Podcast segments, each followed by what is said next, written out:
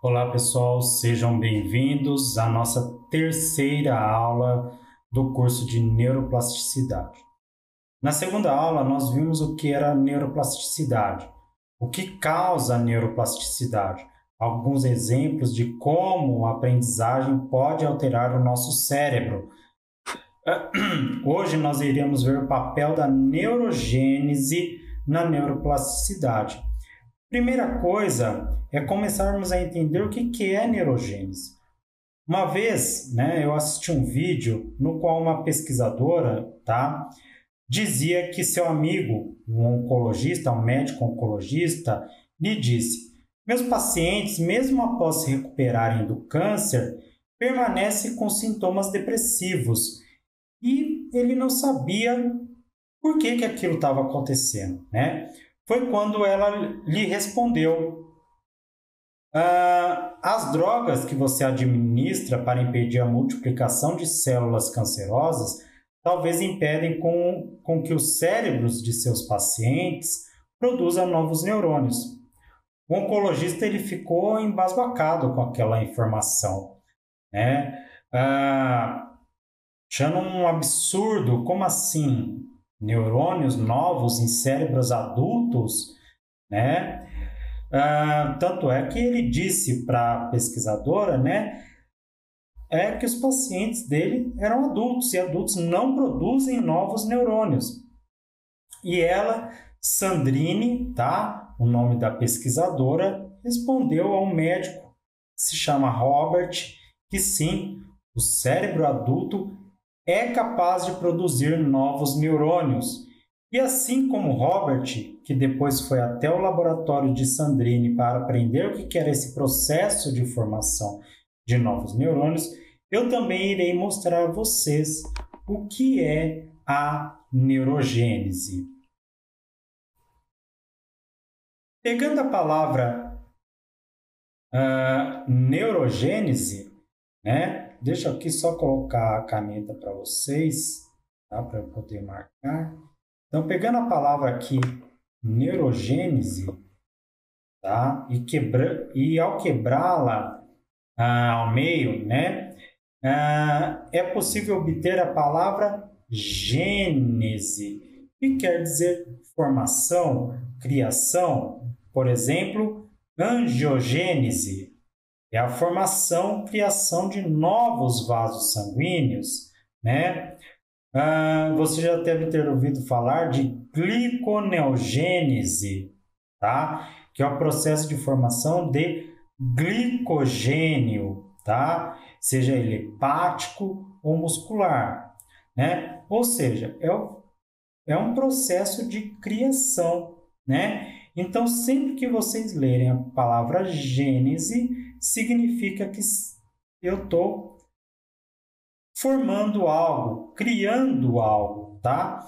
E do outro lado nós temos a palavra neuro, tá? Que quer dizer neurônio. Ou seja, o processo de neurogênese é a formação, criação de novos neurônios.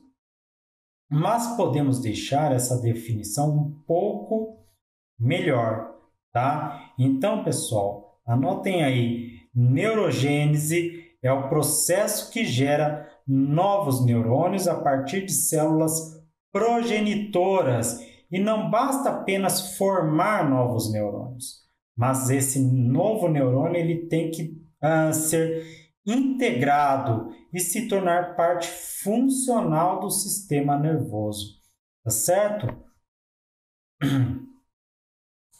Bem, vamos relembrar alguns conceitos para darmos segmentos, ah, desculpa, segmento à aula. Os neurônios, eles são as células do nosso sistema nervoso responsáveis por receber, interpretar, né, ah, e responder os impulsos nervosos, né? Ah, então esses impulsos que nós podemos ver aqui na imagem, né, eles são transmitidos no nosso sistema nervoso, né, para enviar informações de um lugar para outro. Esses impulsos eles têm caráter de sinais elétricos, ou seja, a comunicação entre os neurônios se dá através desses sinais elétricos que ocorrem por processos eletrofisiológicos. Além dos sinais elétricos, os neurônios também podem se comunicar através de mediadores químicos, os neurotransmissores. E aí, como vocês já viram, esse processo de comunicação entre neurônio e outro neurônio é chamado de sinapse, né? E quanto mais sinapses houver, maior será a comunicação no sistema nervoso. E essas sinapses são bastante estimuladas no processo de aprendizagem, aprendizagem motora, aprendizagem intelectual, aprendizagem de coisas novas. Então, após relembrarmos esses conceitos, vamos começar a entender o que é neurogênese. Mais de um século atrás, o pesquisador Santiago Ramon e Carral, ele disse a seguinte frase, tá? Nos centros adultos, as vias nervosas são algo fixo, terminado, imutável. Tudo pode morrer, nada. uh, nada pode ser regenerado, né? Cabe à ciência do futuro mudar, se possível, esse decreto, esse decreto severo, tá? Então, os cientistas da época tinham a concepção de que após o nosso desenvolvimento embrionário, até a nossa primeira infância, os neurônios eram formados, se maturavam e após esse processo, nada mais acontecia. Ou melhor, a única coisa que acontecia a partir desse momento era apenas degeneração, a morte dessas células.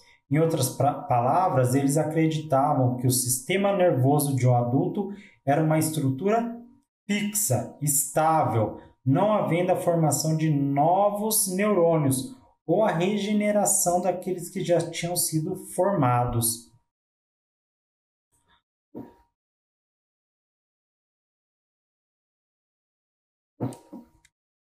Tempos depois, ah, precisamente a partir da, dos anos 60, começaram a surgir evidências de que o sistema nervoso de um cérebro adulto não era totalmente mutável.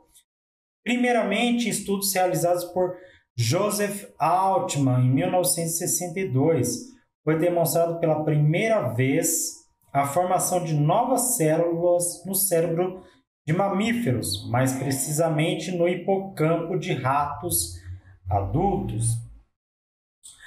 Por mais impressionante que tenha sido essa descoberta, ela foi praticamente ignorada por duas décadas, tá? Em 1983, dois pesquisadores, Goldman e Notbaum, uh, relataram a existência de neurogênese no cérebro de fêmeas adultas de canários, tá? Novamente, assim como a descoberta de Altman, essa descoberta ela foi ignorada pela comunidade científica, pois muitos cientistas da época acreditavam que a neurogênese em pássaros adultos seria uma raridade e que esse processo não ocorreria né, no cérebro de mamíferos. Então, notem que, apesar de alguns estudos demonstrarem que era possível que novos neurônios surgissem no cérebro de animais adultos, tanto mamífero quanto em pássaros, nas décadas de 70 e 80, o fenômeno de neurogênese em cérebros adultos ficou de fora das principais pesquisas na área da neurociência por muitos anos, ok? O grande salto nas pesquisas na área de neurogênese vieram na década de 90, tá? Em 1993, Reynolds e Weiss uh, demonstraram que células tronco do cérebro de camundongos adultos poderiam ser induzidas a se proliferar in vitro, ou seja, em laboratório, com adição de alguns fatores de crescimento, né? Essas células cresceram, se agregaram, formando o que chamamos de neuroesferas, tá? Então, neuro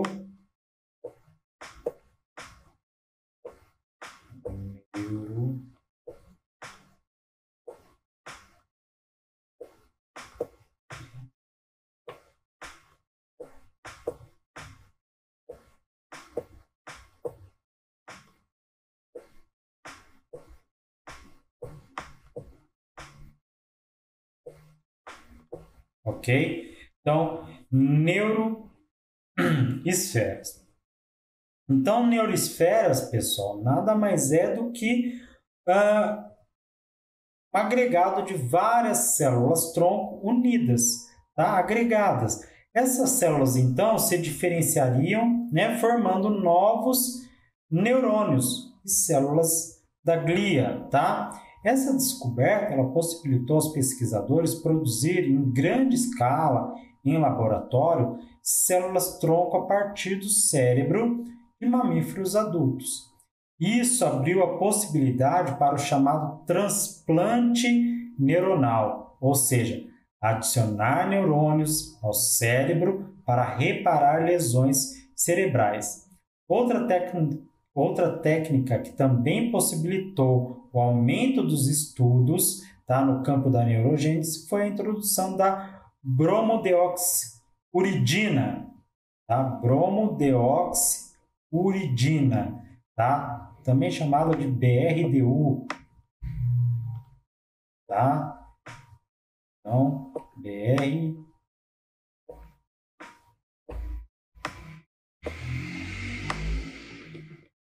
bromodeoxuridina, um análogo sintético da timidina, tá? que é utilizado para marcar células. Então, ele é um marcador tá? de células que estão se proliferando, ou seja, marcar novos neurônios que estão surgindo no cérebro, certo? Mas, e aí? Será que esse processo de neurogênese pode ocorrer em todo o cérebro adulto ou ele é restrito apenas em algumas áreas? Né? Se ele é restrito a algumas áreas, onde ocorre e como ocorre o processo de formação desses novos neurônios, tá? Mas notem, né, que nessa pequena história que eu mostrei para vocês, a neurogênese ela foi mostrada em pequenos mamíferos em aves, né? Mas e nos seres humanos? Quando que ela foi descoberta? Em 1999, a pesquisadora Elizabeth Gold demonstrou a existência de neurogênese no neocórtex de macacos adultos, tá? E mais ou menos na mesma época, o pesquisador Fred Harrison uh, Gage demonstrou a existência de células-tronco no cérebro de humanos adultos e que o crescimento dessas células dependeria de certos estímulos ambientais. Ok? E aí, de novo, eu repito aquela, aquelas perguntas que eu fiz a vocês. Tá? O processo de neurogênese ele pode ocorrer em todo o cérebro adulto ou ele é restrito apenas a algumas áreas? Né? Se ele é restrito a algumas áreas, onde ocorre? Como ocorre o processo de formação desses novos neurônios? E é isso que, nós, que eu irei responder a vocês né, nos próximos slides. Basicamente, no cérebro adulto, existem três regiões onde ocorrem os processos de neurogênese. Uma dessas regiões é dominada de zona subgranular do giro denteado do hipocampo, tá? onde surgem novas células granulares que fazem parte de uma das três camadas que compõem o hipocampo, né? que são chamadas de camada granular. Então, para ficar mais fácil de entender, células granulares são um tipo de neurônio, né? Neurônios unipolares, como vocês viram na primeira aula, que fazem parte dessa camada granular do giro denteado do hipocampo. Lembrando que o hipocampo é uma estrutura cerebral responsável pelos processos de memória, consolidação de memória, transforma memórias de curto prazo em memórias de longo prazo, também está relacionado aos processos de aprendizagem e emoções, tá? Pessoas que têm doença de Alzheimer, por exemplo, não conseguem se lembrar de situações que aconteceram ontem, por exemplo, né? Não conseguem se lembrar de coisas que ela fez recentemente. Por quê? Porque elas não são capazes, né? Porque você não tem né? Você tem perda de neurônios dessa região do hipocampo e você não tem a transformação uh, das memórias de curto prazo em, em memórias de longo prazo. É por isso que indivíduos com a doença de Alzheimer, eles lembram de situações que ocorreram na sua infância, mas não são capazes de lembrar de situações que ocorreram hoje, por exemplo, ontem, Ok? Tá?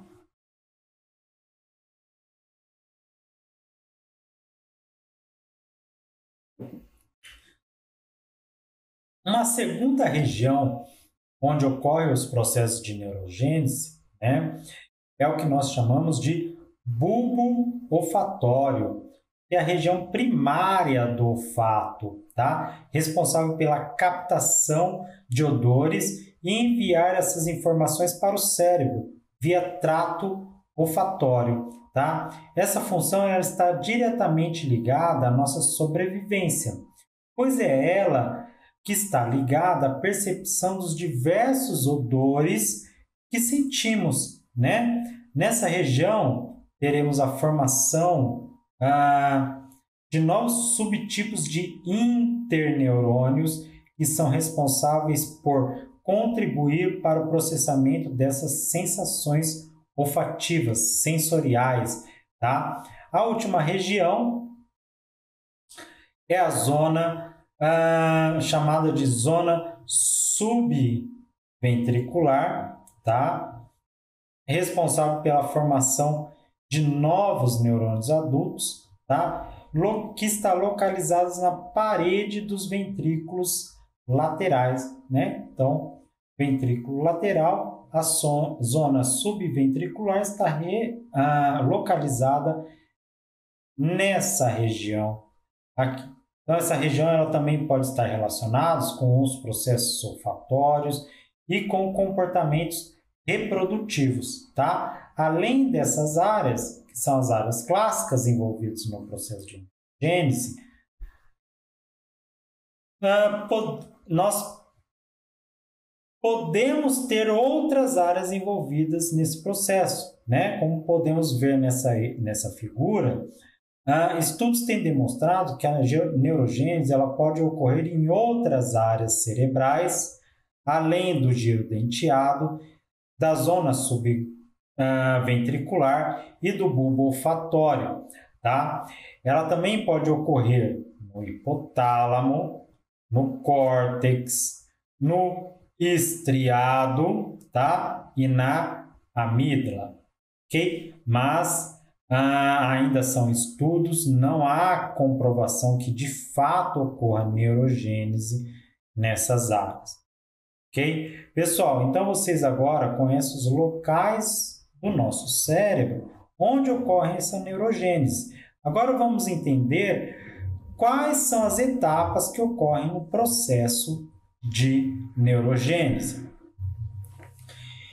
Embora o processo de neurogênese seja complexo e altamente regulado, ele pode ser dividido em alguns estágios. Tá? No estágio 1, denominado de proliferação, ok? As células progenitoras neuronais são capazes de se auto-renovarem, tá? Se diferenciarem mais de uma linhagem celular. é nessa fase de proliferação que você tem uma intensa divisão celular. Mais ou menos uma semana após o seu nascimento, tá? Então, após uma semana após, né, esse, essa intensa divisão celular, uh, essas células entram no estágio de diferenciação, onde a divisão celular ela deixa de ocorrer e passam a expressar marcadores de neurônios imaturos, chamados de neuroblastos. Neuroblastos nada mais são do que ah, células que podem vir a se tornar neurônios ou células gliais. Importante lembrar que esses processos eles ocorrem todos os dias, tá? No entanto, uma grande quantidade dessas células maturas, elas são fagocitadas por micróglias ou morrem no processo de apoptose. E aí nós temos a terceira etapa, a migração, no qual essas células imaturas elas irão migrar para seus destinos finais, tá? Por exemplo, neuroblastos que são formados no giro denteado irão migrar para a camada granular do hipocampo né? Após chegar ao seu destino, esses neuroblastos começam a se tornar células maduras, tá? Ah, ou seja, neurônios, começa a ocorrer a formação de árvores dendríticas, prolongamentos dos axônios, tá? E finalmente esses neurônios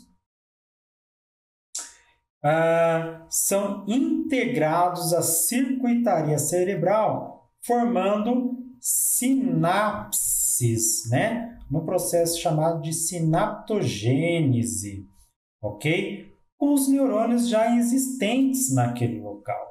Todo esse processo demora em torno de 4 a 7 semanas.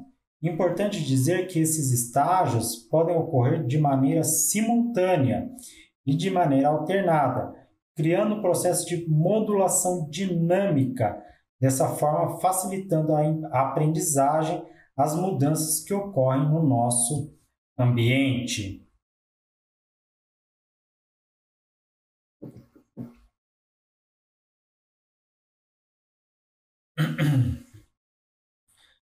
Existem alguns fatores que são capazes de alterar o processo de neurogênese, tanto negativamente quanto positivamente. Por exemplo, tanto o estresse físico quanto o estresse uh, psicológico, tá? Então, estresse é fator negativo, podem causar uma diminuição na neurogênese.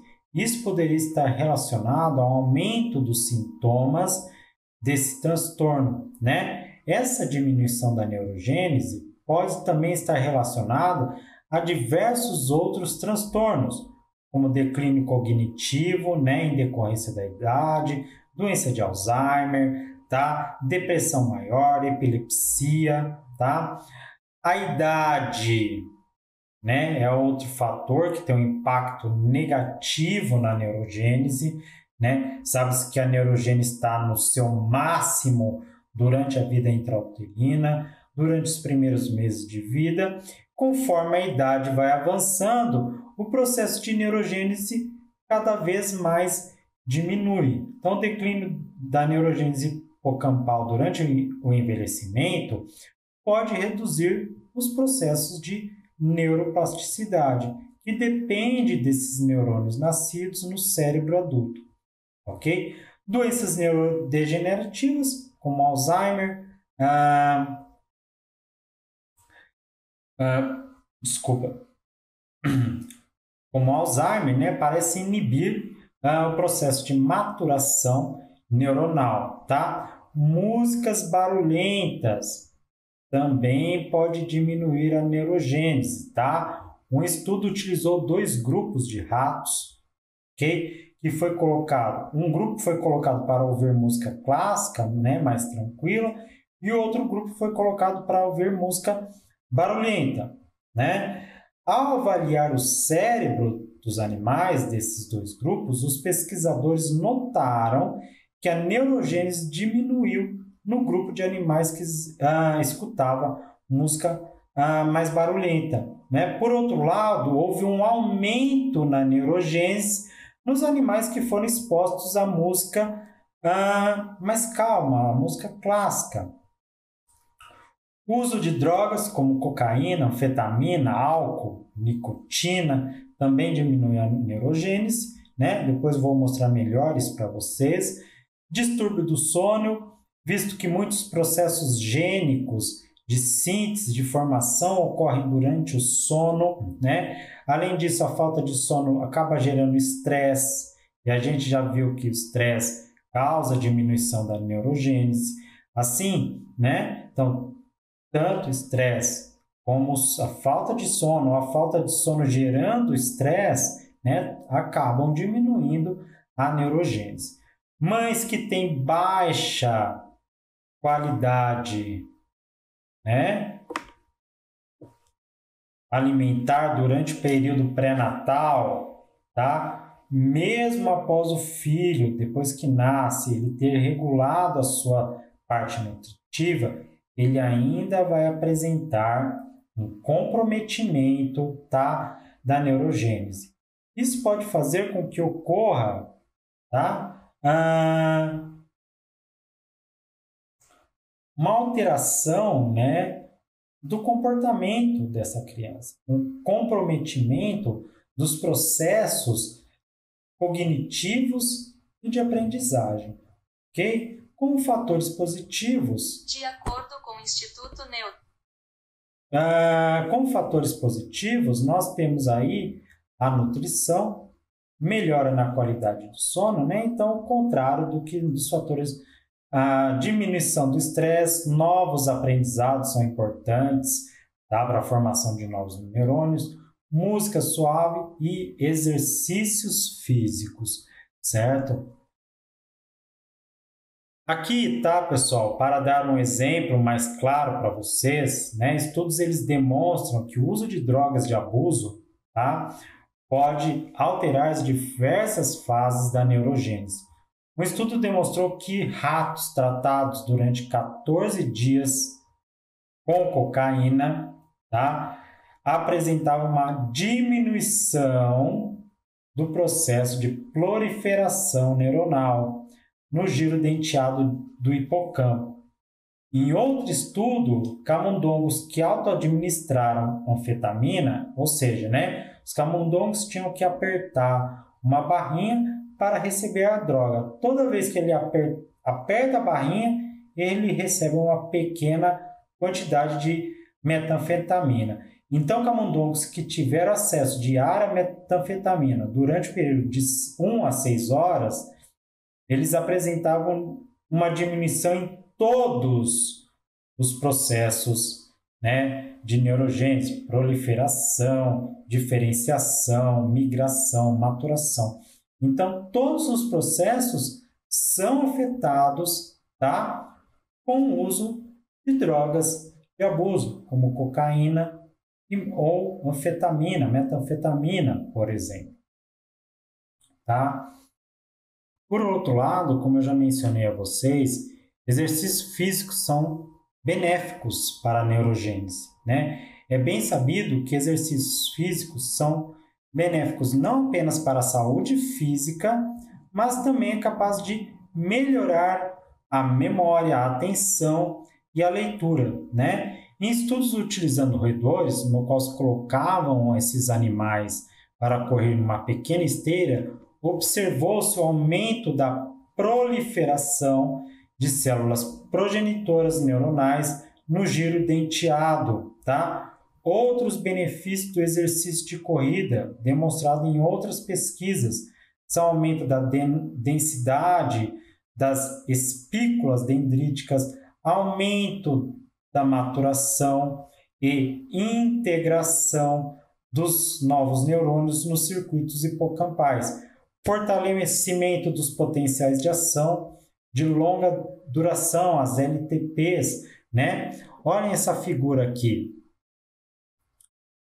Uh, aqui nós temos demonstrados os diversos mecanismos com os quais os exercícios físicos podem induzir o processo de neurogênese. tá? Uh, por exemplo, exercício físico aumenta a vascularização. Ok, desculpa. Aumenta a, vasculariza a vascularização. Tá?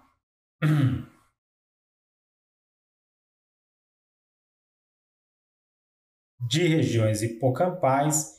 Isso faz com que ocorra né, uh, maior aporte tá, de células, né, de fatores de crescimento que cheguem nessas áreas neurogênicas. Né? O exercício físico também faz com que, seja, com que haja um aumento na liberação de neurotransmissores, como GABA tá? e glutamato, ok? Sabe que sabe-se que o neurotransmissor GABA ele induz as células progenitoras a saírem do seu estado de quiescência e entrarem no estágio de proliferação, enquanto que o neurotransmissor glutamato ele tem papel fundamental na maturação de neurônios e na formação de sinapses excitatórias. Também há um aumento de astrócitos, né, no número aqui de astrócitos, tá? ligados ao exercício, o que leva a um aumento no aporte nutricional aos neurônios, facilitando o processo de diferenciação e integração desses novos neurônios. Agora, qual o papel da neurogênese na plasticidade neuronal? Né? Podemos dizer que a plasticidade neuronal é um tipo de processo seletivo, no qual aquelas redes neuronais que estão sendo usadas são reforçadas e aquelas que não estão sendo usadas são descartadas, ok? Mas qual que é o papel da neurogênese no processo de neuroplasticidade? Bem, primeiro, como eu mostrei a vocês, o hipocampo é uma importante área relacionada com aprendizagem e memória. Segundo, a neurogênese no cérebro adulto tem um papel funcional na cognição. E terceiro, estudos têm demonstrado que a neurogênese pode ser regulada pela experiência do indivíduo, tá? bem como por fatores ambientais e biológicos. Então, nós sabemos que os novos neurônios formados no processo de neurogênese irão migrar para seus destinos. Ao chegar lá, eles irão se integrar aos circuitos neuronais já existentes e à medida que novos neurônios se integram aos circuitos neuronais existentes, eles formam novas conexões com projeções aferentes e eferentes dentro do circuito neuronal. E isso pode facilitar o aprendizado de novas habilidades por fortalecer determinadas memórias. Por exemplo, em 1984, Goldman e Notbaum demonstraram, tá? Nesse artigo aqui, demonstraram células formadas na zona ventricular de canários fêmeas e que migravam e se incorporavam aos circuitos neuronais do núcleo de controle vocal desses pássaros. Né? Isso estaria relacionado com a capacidade desses pássaros de aprenderem a vocalizar. Okay? Além disso, ser injetado testosterona em canários fêmeas, elas podem aprender a vocalizar como os machos, que demonstra que hormônios também podem ter um papel na neurogênese e na plasticidade neuronal. Sabendo que os neurônios recém-formados são continuamente integrados aos circuitos hipocampais, fica uma questão: qual a contribuição desses neurônios no nosso comportamento e nos processos de memória? Bem, Pesquisadores da Universidade do Alabama, eles descobriram que combinação de neurogênese e neuroplasticidade faria com que neurônios mais velhos e menos adaptados morressem e dessa forma sairia das, ah, da circuitaria, tá? dando lugar a neurônios jovens, recém-formados, tá? tornando aquelas sinapses mais robustas. Tá? Como eu disse a vocês, o giro denteado do hipocampo ah, é uma região responsável tá? pela formação de novas memórias e pela exploração espontânea de novos ambientes. Assim, esses novos neurônios criados no hipocampo de maneira competitiva acabam enfraquecendo os neurônios mais velhos, até que eles não sejam mais capazes de fazer sinapse né, com outros neurônios dessa rede, perdendo sua função e dando lugar a neurônios mais jovens, tá? E a própria formação de sinapses desses neurônios mais novos na circuitaria hipocampal é um processo de plasticidade. Né? A gente viu a plasticidade sináptica na aula anterior, ok? Então, esse processo, né, todo esse processo de formação de novos neurônios, integração de novos neurônios nas, em circuitarias já existentes, formação de sinapses desses novos neurônios com os neurônios já existentes, tudo isso é um processo de neuroplasticidade.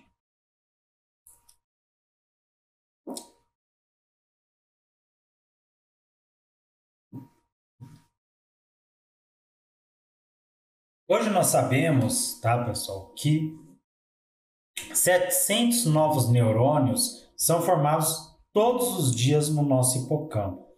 A princípio, vocês podem achar que isso é pouco comparado aos bilhões de neurônios que temos. Mas a verdade é que, ao completarmos 50 anos, todos teremos trocados no hipocampo os neurônios com os quais nascemos por neurônios gerados na vida adulta ok? Isso é de extrema importância para as plasticidades que envolvem os processos de aprendizagem e memória. Por exemplo, nossa capacidade para orientação espacial. Né? Por exemplo, os trajetos que percorremos no nosso bairro, tá? na nossa cidade. ok? Além disso, esses neurônios eles não estão apenas relacionados à formação de memória, mas também à qualidade dessa memória, sendo úteis na conservação tá? Ah, de nossas memórias e ajudarão a diferenciar ah, memórias muito semelhantes, como, por exemplo, encontrar sua bicicleta que você deixa todos os dias tá? em um bicicletário, mas às vezes em locais diferentes desse bicicletário. Tá? Então, são memórias diferentes que vão sendo criadas todos os dias e você tem que ter capacidade de fazer diferenciação entre memórias, tá, pessoal? Aqui nessa imagem ao lado, né, eu tenho uma imagem de microscopia onde de vermelho aqui, né, estão marcados os novos neurônios, né, que ah, estão sendo integrados na camada granular do hipocampo. Okay? Finalmente, o fator enriquecimento ambiental também parece contribuir muito tanto para a neurogênese, tá? quanto para a neuroplasticidade. A neurogênese adulta permite adaptações do hipocampo a novas experiências. Por exemplo, camundongos, tá? Ah, com altos níveis de neurogênese, okay? então camundongos adultos com altos níveis de neurogênese uh, se adaptam facilmente a ambientes distintos daqueles que eles estão acostumados uh, e aprende a diferenciar esse novo ambiente daquele que ele já está acostumado, tá? Então, uh, a neurogênese adulta ela permite a adaptação a novas experiências. Então, aqui o ambiente que o animal está acostumado, o ambiente novo. Notem que no ambiente novo você tem informação de novos neurônios no giro denteado, tá? Ok?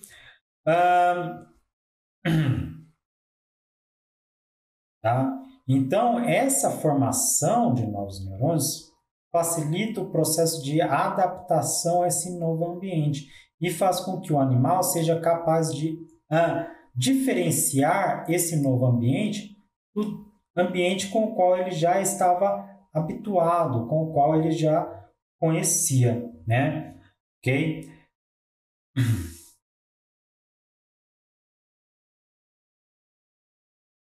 Ou seja, né, ele está expandindo a sua capacidade cognitiva.